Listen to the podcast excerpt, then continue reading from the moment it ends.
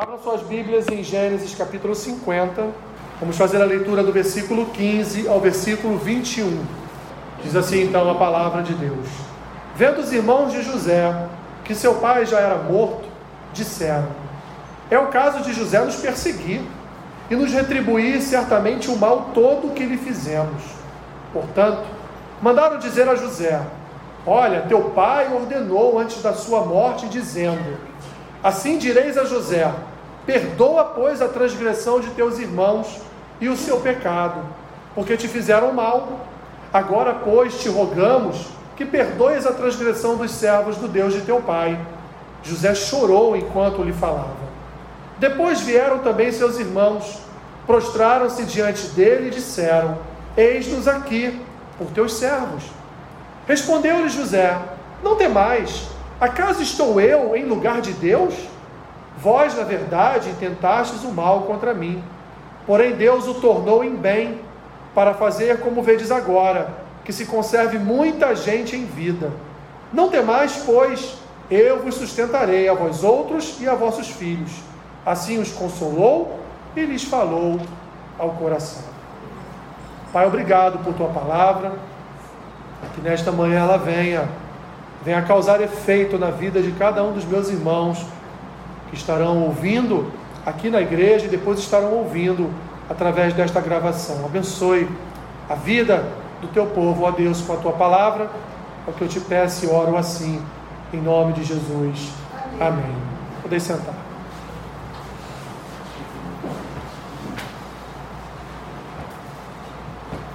Queridos, falar de perdão sempre gera um desconforto. Falar de perdão é sempre algo que causa em alguns irmãos uma certa aflição. E por que eu estou dizendo isso? Porque um dos atos mais importantes, aliás, o mais importante, e aí sim talvez o mais difícil de se realizar em nossas vidas é o ato de perdoar. É o ato de você se conciliar com aquela pessoa, se reconciliar com aquela pessoa com o ato de perdoá-la por alguma afronta que ela tenha cometido contra a sua vida. Sempre que nós, pastores, conversamos com alguém sobre a necessidade de perdoar, ouvimos, meus irmãos, sempre a mesma frase: Você não sabe o que ele ou o que ela me fez. Você não sabe o que aconteceu. Você não sabe a gravidade da afronta que, que foi feita à minha vida. Ah, você não sabe o que aquela vizinha fez com a minha filha. Você não sabe o que aquele homem fez com meu filho. Você não sabe o que meu marido faz comigo. Você não sabe o que a minha esposa faz comigo. Você não sabe o que meu pai, o que minha mãe já me disseram nessa vida. Você não tem noção do que eu passo. São sempre, meus irmãos, frases que nós ouvimos em gabinetes pastorais. Porque nós, meus irmãos, necessitamos sempre de uma desculpa que seja uma desculpa, ao nosso ver, maior do que o ato de perdoar. Uma desculpa que seja muito mais forte, que seja muito mais terrível do que a possibilidade de abrir o nosso coração à prática do perdão. E queridos, nesta pastoral da família eu quero falar sobre isso, porque quantas famílias têm sofrido, quantas famílias sofrem com a falta de perdão, acumulam nos seus corações anos e anos de amargura, de decepção, de tristeza, que muitas vezes sentimentos esses que são sentimentos que se transformam num espírito de vingança, num espírito de desejo pelo mal, para que aquele que me afrontou seja tão afrontado quanto eu fui. É o famoso, ah, bem feito. Bem feito porque está acontecendo isso com ele, porque você não sabe o que ele já fez comigo. Então ele está recebendo na mesma moeda tudo que me fez. Você já ouviu alguém dizer isso? Ou quando alguém afrontado diz: Esse vai pagar por tudo que fez contra a minha vida? Quantas vezes você já ouviu isso? Se existe um Deus, ele vai pagar. E muitas vezes, meus irmãos, não se enganem, porque lá na frente esta pessoa foi salva, regenerada, convertida por Deus, e você vai reencontrá-la santa, vai reencontrá-la membro de um corpo, vai reencontrá-la uma pessoa diferente, mudada. E aí, quem lhe afrontou não vai passar mais a ser aquela pessoa, mas Deus. Transferimos a afronta humana para uma afronta divina. Como o Senhor pôde salvar essa pessoa tão ruim, que me fez tão mal? Nos esquecemos, meus irmãos, que Jesus, Jesus, antes de entregar o seu espírito ao Pai, ele disse: Senhor, perdoa-lhes, porque eles não sabem o que fazem. Aí você pode me dizer, ah, mas Jesus, Alessandro, Jesus é Deus. Sim, meu irmão, mas ali estava a natureza dele humana naquele momento, pedindo ao Pai que perdoasse aqueles homens que estavam lhe fazendo mal. Mas vamos para um homem que era só homem? Vamos para Estevão então, que enquanto era apedrejado, olhou para o céu, viu o céu se abrindo e viu o Filho de Deus assentado no trono, reinando soberano, e ele disse o que? A mesma frase de Jesus Perdoa-lhes, porque eles não sabem o que estão fazendo. Imagina, meus irmãos, um casal passar toda uma vida acumulando em seus corações decepção, alimentando na sua alma amargura, porque não conseguem perdoar um ao outro.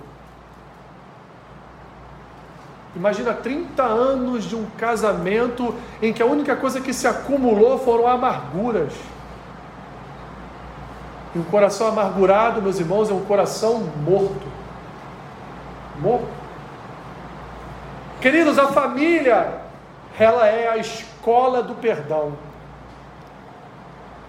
E por que, que a família é a escola do perdão? Porque é lá, meus irmãos, lá no ambiente da tua casa, que você vai aprender todos os dias a praticar o perdão.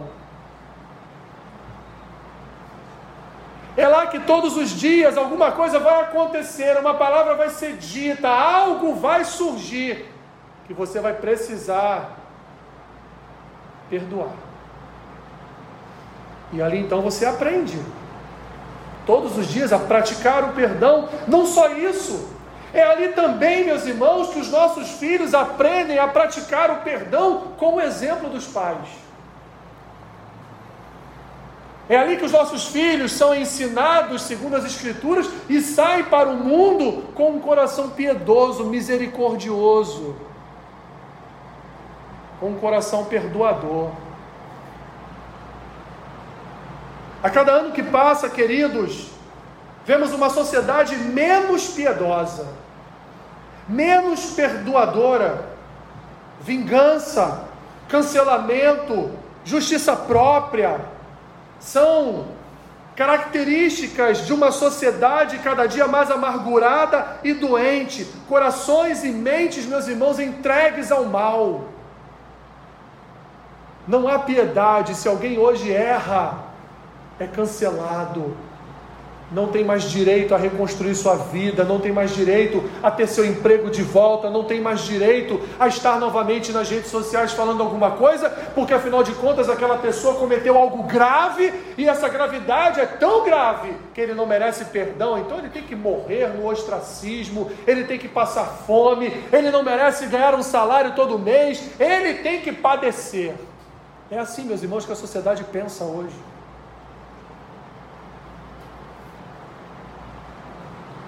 Isso. Isso tem contaminado o povo de Deus, por quê? Porque, querendo ou não, meus irmãos, nós vivemos neste meio, vivemos neste contexto. Todos os dias somos, de uma forma ou de outra, alimentados por esta, esta sede de vingança, essa, essa sede de justiça, por, essa, por esses cancelamentos, por este, esta ira social. Todos os dias, meus irmãos. Essa semana essa semana uma pessoa no meu trabalho disse assim para mim: "Caramba, levantei cedo hoje, liguei a televisão, fui ver um jornal, só tragédia, já cheguei aqui já triste". Já, Já cheguei aqui no trabalho querendo matar alguém. De tanta coisa que eu já vi de manhã no jornal. É assim, meus irmãos, que nós vivemos. A misericórdia, a piedade, o amor, a bondade, que são alguns atributos que devem nos acompanhar na nossa vida cristã, meus irmãos, têm sido sorrateiramente negligenciados por um sentimento desnecessário de se alcançar o ressarcimento emocional de uma afronta. Todos nós hoje temos muito mais prejuízos emocionais do que financeiros, meus irmãos. O nosso emocional, ele ele anda péssimo. No final de tudo, em resumo, nessa breve introdução, são pecadores caçando pecadores.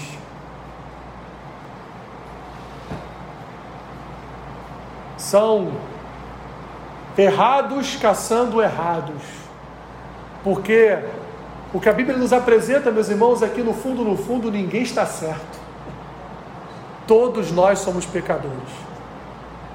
Em um momento ou outro, todos nós falaremos algo que vai, ainda que você nem saiba, mas que vai ofender alguém, que vai entristecer alguém, que vai magoar alguém, que vai ferir alguém, e você às vezes nem sabe que aquilo que você falou foi uma ofensa, mas a pessoa se sentiu ofendida. Olhando para essa, para essa história, meus irmãos, eu não vou aqui repetir toda a história de José, porque eu creio aqui que todos conhecem a história de José. Já foi contada, cantada, decantada, né? proclamada, liberada, pregada em todo quanto é lugar que você viu em toda a sua vida. A história de José foi falada em algum momento, tanto para crentes quanto para descrentes. Tem descrentes que conhecem a história de José toda de tanto que ela é falada, de tanto que ela é contada. Essa é uma história, meus irmãos, é a maior história familiar da Bíblia. A história da família de José. Se eu for falar da família de Jacó, vou mais para trás ainda, mas vamos a partir de José. A história da família de José, a partir de Gênesis capítulo 37, se não me falha a memória, ela toma metade do livro de Gênesis. Quase a metade do livro de Gênesis. Então é a maior história familiar que está registrado nas Escrituras, principalmente, meus irmãos, porque é a história da formação do povo de Deus. É a história onde está inserido, onde estão inseridas as doze tribos. É a história onde o povo de Deus é formado, é forjado por Deus para se transformar em uma nação, em um país. Que no futuro estaria, já se você pular uma página da sua Bíblia, você vai entrar em Êxodo capítulo 1, e você vai ver que já se passaram 400 anos e este povo que terminou aqui em Gênesis capítulo 50, ele está agora escravizado pelo Egito. 400 anos depois, algo que já havia sido profetizado por Deus a Abraão. Deus já havia dito a Abraão que isso iria acontecer. E depois conhecemos a história de Moisés e o que aconteceu com a nação. Como toda história, meus irmãos, ela possui tramas, idas e vindas, e neste caso, um final surpreendente. Se você não conhecesse a história de José, você jamais, jamais conseguiria colocar um final tão épico quanto este da história de José. Se você fosse até a parte onde José é traído pelos seus irmãos e vendido, você pensaria assim: bem, lá no final então deve ter uma vingança bacana, né? Lá no final então ele, ó, deve pegar os irmãos de jeito, né? Porque tem mais história para frente. Mas não. O resultado desta trama, o resultado desta história é inimaginável para todos nós. Só é imaginável hoje porque conhecemos. Ao ser vendido pelos seus irmãos, queridos irmãos, José então enfrentou toda uma saga que, por incrível que pareça, culminou em beneficiar aqueles que haviam afrontado, que haviam vendido, que haviam feito mal a ele. Como ele mesmo diz em resumo, aqui no texto que nós fizemos a leitura, olha, todo o mal que vocês intentaram para mim, Deus reverteu num bem maior. Porque não foi só um bem para mim, não foi só um bem para vocês, mas foi um bem para todo um povo porque a partir dali todo um povo foi foi abençoado por Deus e foi mantido em vida pelo Senhor por causa da fome em toda a terra. Por inveja de seus irmãos, mas também, meus irmãos, por uma certa arrogância de José.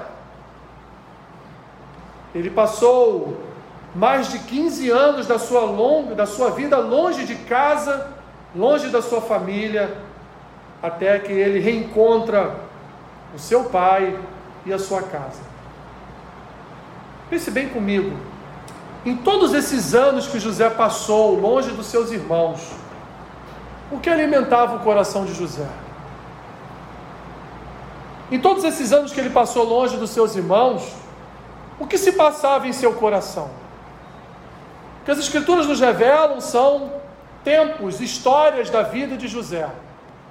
Na casa de Potifar, na prisão, no palácio de Faraó e depois como governador do Egito. É isso que a palavra nos revela. Mas a palavra em nenhum momento nos diz o que José sentia em relação aos seus irmãos que haviam traído ele. Será que em algum momento, meus irmãos, José pensou em vingar-se de seus irmãos? Porque no reencontro com seus irmãos ele não se vingou, ele apenas praticou algo didático para ensinar os seus irmãos aquilo que eles haviam feito. E ele viu que seus irmãos se arrependeram do que haviam feito com ele, quando seus irmãos não quiseram deixar Benjamim ali com ele. As Escrituras não nos dizem, elas apenas relatam o que aconteceu com José. Mas o que nós sabemos, meus irmãos, é que no final de toda a história, e mesmo com a morte de Jacó, o que José faz? José perdoa.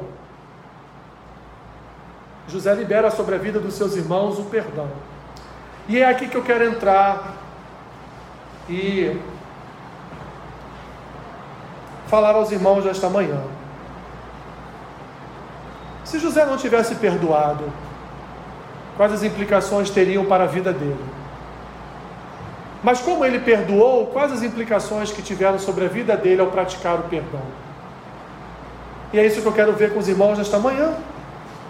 Mas em primeiro lugar, meus irmãos, antes de ver as implicações para quem não perdoa e as implicações para quem perdoa, eu quero dizer aos irmãos o seguinte: nenhum de nós somos perfeitos. E precisamos entender isso definitivamente. Não há em nenhum de nós a perfeição, a perfeição divina no sentido de que nós não erramos, de que nós não pecamos. Ninguém. E por que, meus irmãos? Por quê?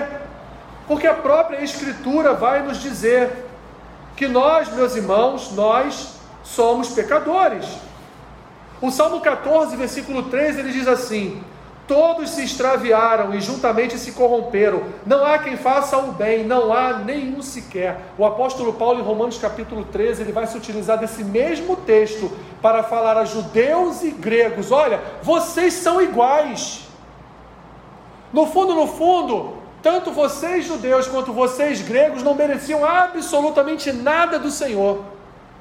Porque a graça que foi derramada sobre vocês, a salvação que foi derramada sobre vocês, ela é imerecida. Por quê? Paulo vai citar o Salmo 14, versículo 13. Porque não há nenhum sequer que mereça estar na presença de Deus.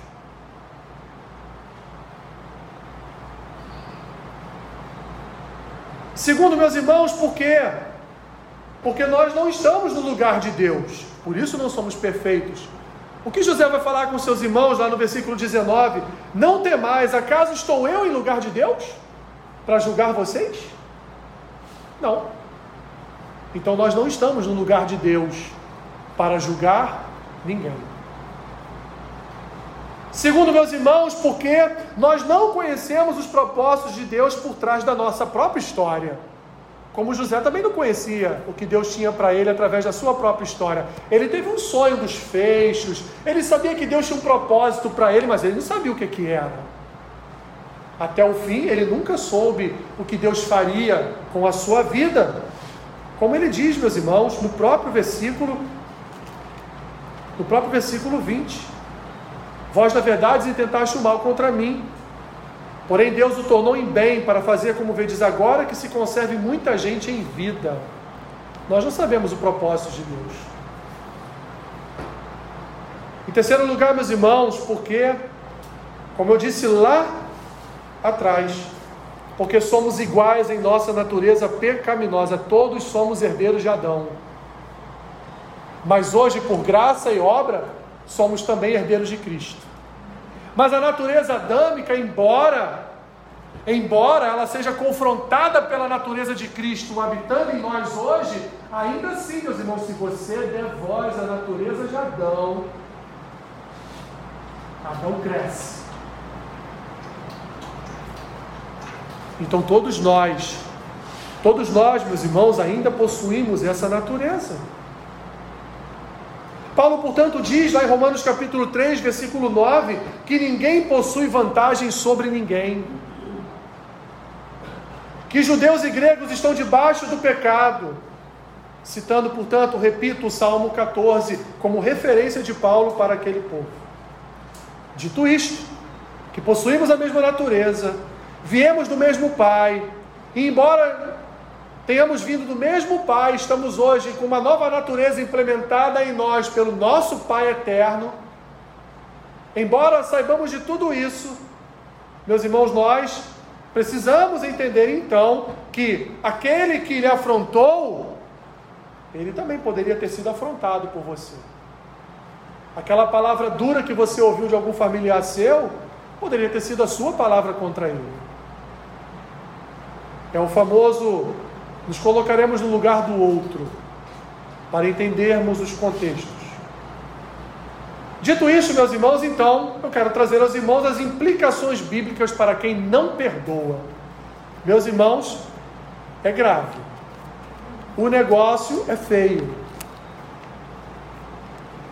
Abram suas Bíblias em Mateus capítulo 5. Na verdade, não sou eu que vou falar com você nesta manhã, é Jesus quem vai falar. Mateus capítulo 5. A pergunta é: quais as implicações bíblicas para a falta de perdão?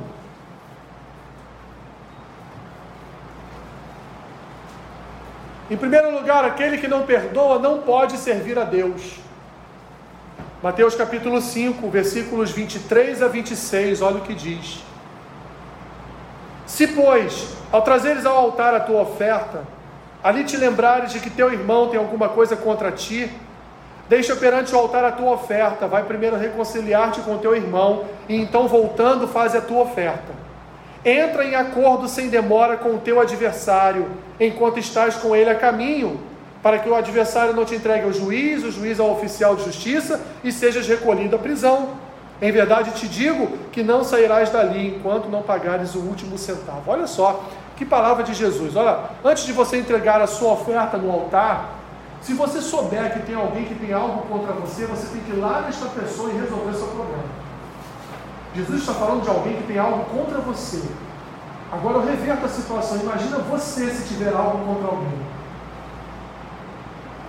Jesus diz: Você não pode servir na minha casa nem com dízimos e nem com ofertas, se você não se reconciliar com esta pessoa. Quem não perdoa não pode servir a Deus. Quem não perdoa, meu irmão e minha irmã, não é filho de Deus. Continuando em Mateus capítulo 5, versículo 43 até o 48, mais à frente aí.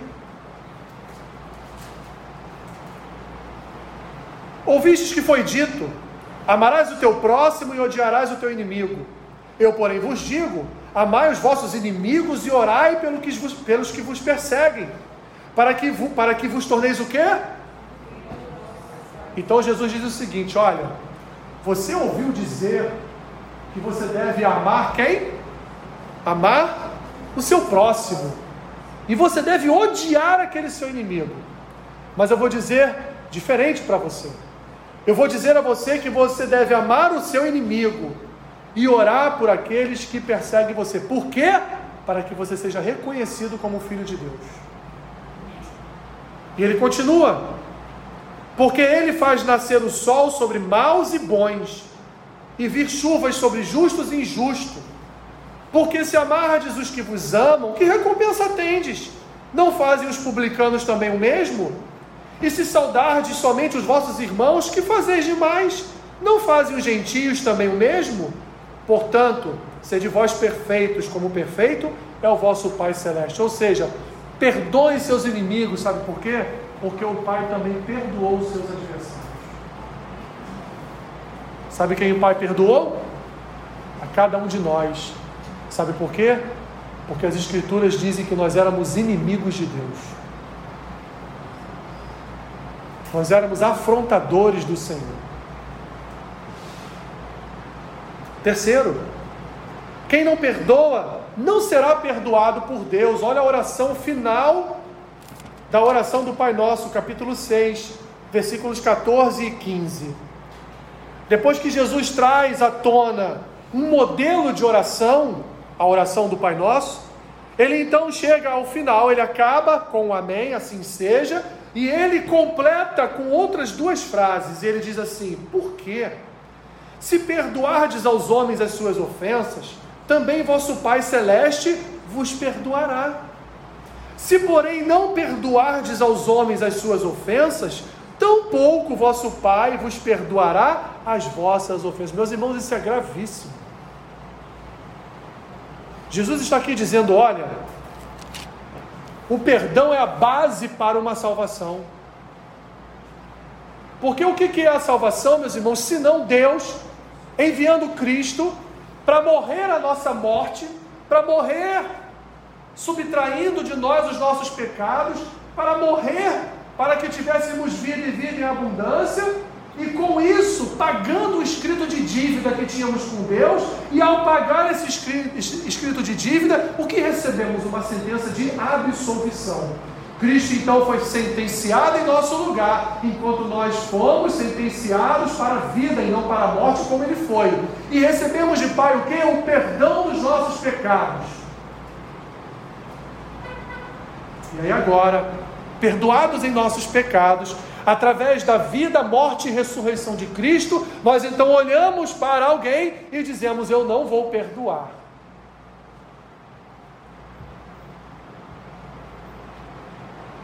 Como a parábola do credor compassivo, que perdoou uma pequena dívida daquele homem, uma grande dívida daquele homem, melhor dizendo. E depois aquele homem, que era credor de uma pequena dívida com alguém, faz o quê? Ele lança à prisão o seu devedor. Como, meus irmãos, eu que recebi o pagamento de tamanha dívida que eu tinha com Deus, dívida essa perdoada em Cristo Jesus, sou agora capaz de não perdoar uma afronta, uma ofensa infinitamente menor daquela que eu fui perdoado por Deus. Quem não perdoa não será perdoado. Por último, meus irmãos, quem não perdoa sofrerá o mesmo tipo de julgamento com que julga. Mais um pouco à frente, capítulo 7, versículo 1 ao 5 de Mateus. Olha o que diz Jesus, já terminando o sermão do monte: Não julgueis, para que não sejais julgados, pois com o critério com que julgardes, sereis julgados, e com a medida com que tiverdes medido, vos medirão também.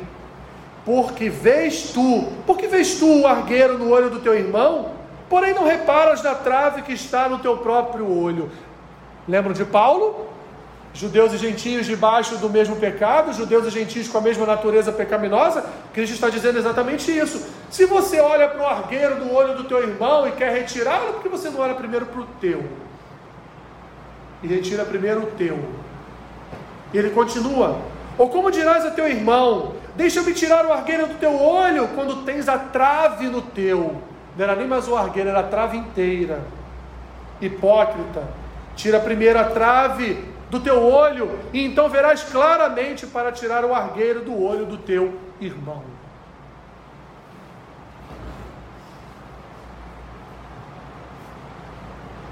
Eu nem preciso, meus irmãos, me alongar. Está muito claro. Mais claro que isso não existe.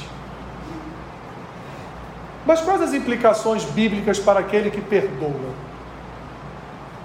O que acontece com aquela alma perdoadora, independente do tamanho do pecado que foi acometido sobre a vida dela? Quais são as implicações para quem perdoa? Em primeiro lugar, meus irmãos, quem perdoa cresce espiritualmente. Olha o que Paulo diz em Colossenses capítulo 13. Colossenses 3, versículo 13.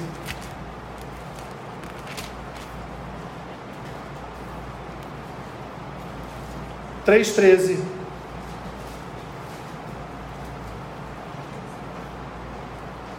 Palavra muito conhecida de todos nós, inclusive em outros textos de Paulo.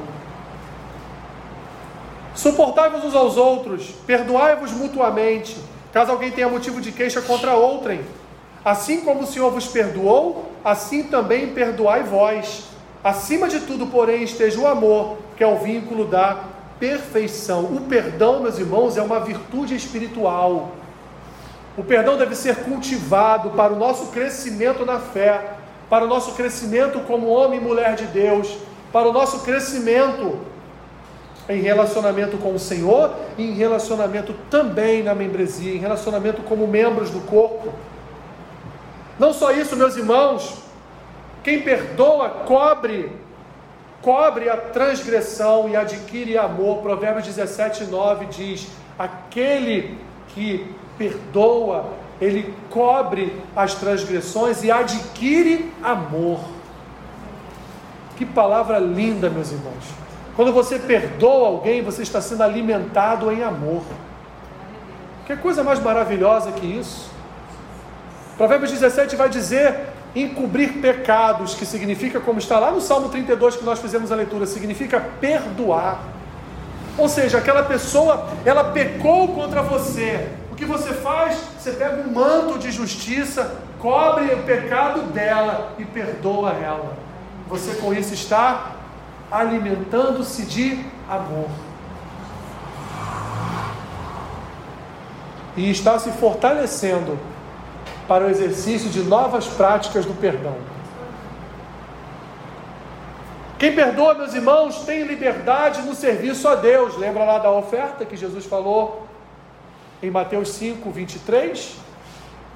Não entregue tua oferta, não sirva na casa do Senhor até não estar resolvido com o seu irmão. Quem é perdoador, quem perdoa, serve bem a Deus. Quem perdoa, meus irmãos, é filho de Deus. Lembra lá do outro texto que Jesus disse? Para serem reconhecidos como filho do Pai Celeste? Perdoa os vossos inimigos, os vossos adversários, ore por eles, para que sejam reconhecidos como filhos do Pai Celeste. Filhos de Deus, meus irmãos. Quem perdoa é filho de Deus, pois a família de Deus ela é fundada tendo como base perdão de Deus em Cristo. Assim, meus irmãos, somos seres que perdoam. Ai, Alessandra, é tão difícil, mas quem disse que é fácil? Em nenhum momento eu disse aqui que é fácil. Eu só estou dizendo que Jesus nos chama a perdoar, e é um chamado para a salvação, e é um chamado também que pode nos levar à perdição eterna se nós não cumprimos esse chamado. Quem perdoa, meus irmãos, será perdoado por Deus. Quem perdoa seus inimigos, quem perdoa seus adversários, quem perdoa a afronta, será também, no final de tudo, perdoado por Deus, porque é isso que diz a Sua palavra. E por fim, meus irmãos, no resumo de tudo, quem perdoa terá vida eterna com Deus. Não se engane, meus irmãos. Quem não perdoa não terá parte na vida eterna com Deus, porque o perdão é a base do Evangelho, o perdão é a base da salvação em Cristo, o perdão é a base da justificação de Deus por nossas vidas. O perdão é a base de tudo nas Escrituras, de tudo.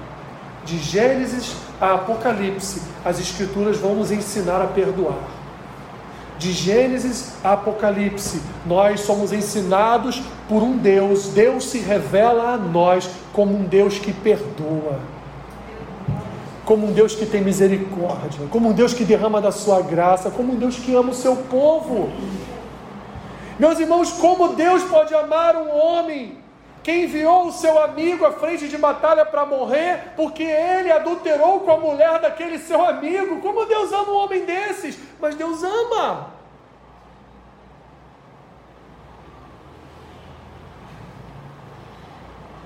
Como Deus pode amar reis reis que entregaram a nação a Moloque, a Baal, a Astarote? Como Deus pode amar uma nação, uma nação que acendia incensos dentro do templo construído por Salomão, como Ezequiel nos revela através da visão que Deus deu a ele? Como Deus pode amar um povo desse e ainda permitir que depois de 70 anos de cativeiro ainda tivesse um remanescente para seu povo, a sua nação ser reconstruída? Porque afinal de contas, 70 anos depois, eram os descendentes daqueles idólatras. Esses que 70 anos depois do cativeiro chegaram em Jerusalém e ali reconstruíram o templo e olharam, as escrituras dizem lá em Neemias, que, ou Esdras agora, não vou lembrar, está em Neemias ou Esdras? As escrituras dizem que ao fim da reconstrução do faraônico templo de Salomão, faraônico porque era uma obra espetacular, esplêndida, quando eles reconstroem e vê aquela igrejinha lá toda tombada de um lado, tombada do outro. Os anciãos que conheceram pessoalmente o templo de Salomão, eles choram desesperados, porque eles dizem: Senhor, a tua casa era gloriosa, e hoje nós só conseguimos fazer isso. Esses mesmos que destruíram o templo foram poupados por Deus na sua misericórdia. Concluindo, meus irmãos, mais uma vez o que eu disse lá na introdução: a família é a escola do perdão. Se nós não perdoamos os que estão próximos, nunca perdoaremos os distantes. Se não perdoamos aqueles que, aquele ou aquela que se deita na mesma cama conosco todos os dias, como vamos perdoar a outros? E detalhe: aquela pessoa aquela pessoa que não é perdoada por alguém, ela se deita na cama com aquela pessoa todos os dias. Todos os dias, quando alguém que não perdoa deita a sua cabeça no travesseiro, como diz o salmista, né? Em paz me deito e logo pego no sono, né? Não aquele que tem amargura no seu coração, aflição no seu peito, aquele que não consegue, todo dia ele lembra a afronta, a todo momento ele lembra o que fizeram com ele, ele leva essas pessoas para a cama junto com ele, elas se deitam no mesmo travesseiro que ele. Ele dorme e se levanta, lembrando da afronta. Ele toma café e janta, sentado à mesa com aquele diante dele que o afrontou todos os dias. Mas Alessandra, a pessoa que eu não perdoei não mora comigo, mora contigo todos os dias, você que não sabe. E o pior do que morar com você, seja na sua mesa, seja na sua cama, seja no seu trabalho, ela mora, ela habita no teu coração todos os dias, ocupando o lugar de Deus. Ocupando um lugar que deveria ser de Deus. Aquele que não perdoa, ele tira Deus do trono e coloca aquela pessoa que ele não perdoa no trono. Ela é uma idólatra. Ela idolatra a afronta. Ela idolatra seu próprio inimigo, pois isso é uma idolatria. Quando nós substituímos Deus por alguém ou por algo, o nome disso é idolatria. A família é a escola do perdão, meus irmãos. Quando perdoamos, nós desatamos as algemas da amargura. Você conhece uma pessoa amargurada? Meu Deus do céu.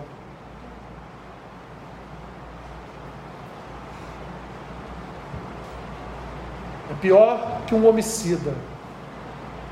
Pior. Uma pessoa amargurada, ela contamina todo o ambiente. Ela contamina toda uma casa.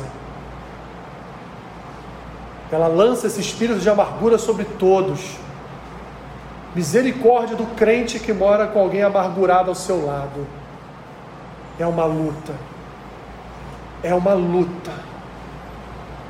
Porque por mais que você ore, por mais que você fala, se aquela pessoa, pois, pois isso é um ato dela, meus irmãos, se aquela pessoa não perdoar, ela vai morrer amargurada, vai perder a sua alma por causa disso. Porque perdoar, meus irmãos, é uma questão de salvação. Se Deus em Cristo nos perdoou, quem somos nós para ignorar o perdão? Quem somos nós para ignorar o perdão? Eu quero terminar, meus irmãos, com uma frase, uma frase de um escritor chamado Walter Russell Bowie, um escritor cristão, que ao avaliar a vida de José, ele diz essa frase aqui, eu termino com ela. José olhava para os eventos da vida de um ponto de vista tão sublime que ele se elevava acima da atmosfera escura das paixões humanas. Ou seja, José olhava, olhava para a afronta, José olhava para os problemas da vida, José olhava para os eventos que haviam cercado a vida dele de uma forma tão alta. José não olhava para o que acontecia com ele, José olhava para o Deus a quem ele servia. Tantos anos na cadeia, na prisão por uma injustiça, ele não fez nada com a mulher de Potifar. Mas José ainda assim confiava, olhava para o alto. Ele sabia que alguma coisa Deus faria, porque ele servia ao Deus da justiça. Ele servia um Deus bom, um Deus de misericórdia, um Deus de graça, e Deus iria salvá-lo daquela situação. E não só isso, ele olhava para o alto e não só olhava para o alto, mas ele não permitia que aquilo que estava ali diante dele, a sua paixão humana, o seu sentimento humano, viesse, meu irmão, minha irmã, vilipendiar a graça de Deus sobre a vida dele. Ele não permitia que os acontecimentos terrenos viessem roubar, roubar as dádivas de Deus sobre a vida dele. Meu irmão, minha irmã, não permita, não permita que acontecimentos terrenos venham roubar a sua paz com Deus. Não permitam que, que relacionamentos venham a fustigar o seu relacionamento com Deus. Não permita, meu irmão, minha irmã, não importa o tamanho da afronta, não importa, você não sabe o que ele fez comigo, o que ela fez comigo, não importa isso. O que importa é o que Deus fez com você. O que importa é o que Deus fez com cada um de nós. Ele nos salvou. E Ele não nos salvou para que nós permanecêssemos no império das trevas, ele nos salvou, meus irmãos, para que passássemos a habitar no reino do Filho e do seu amor. E ali tivéssemos o perdão e a remissão dos nossos pecados, como Paulo diz em Colossenses. Não permita, meu irmão e minha irmã, que Satanás roube as dádivas de Deus do seu coração. Não permita que a serpente venha meus irmãos, de forma camuflada ou não, que ela venha perturbar a sua paz em Cristo, por causa de uma palavra, por causa de uma afronta, por causa de uma perseguição. Ore pelo seu adversário.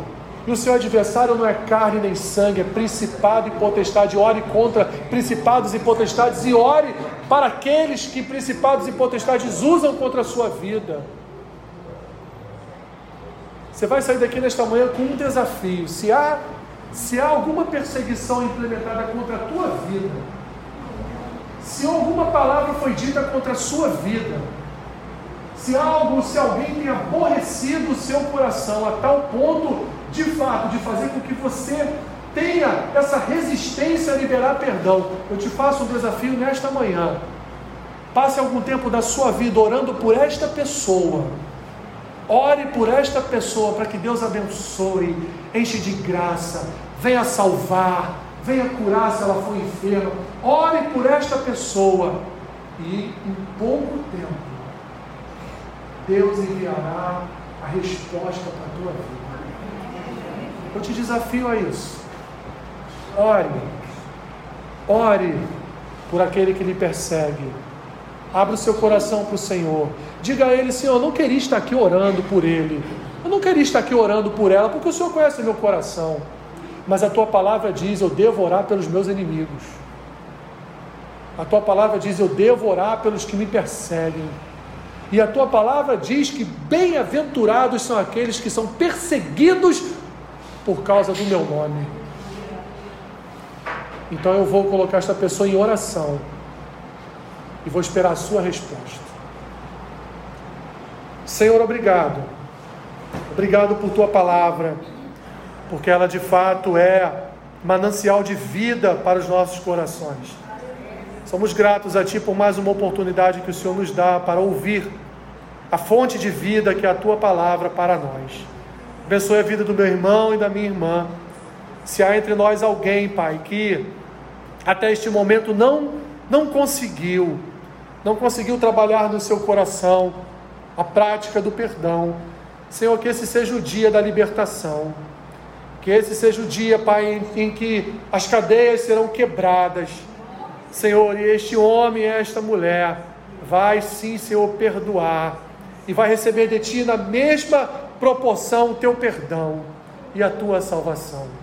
Ajuda, Senhor, ajuda.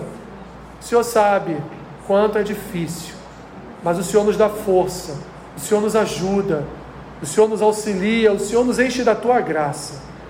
Nos ajude, Senhor. Ajude meu irmão e minha irmã neste dia. Em nome de Jesus. Amém.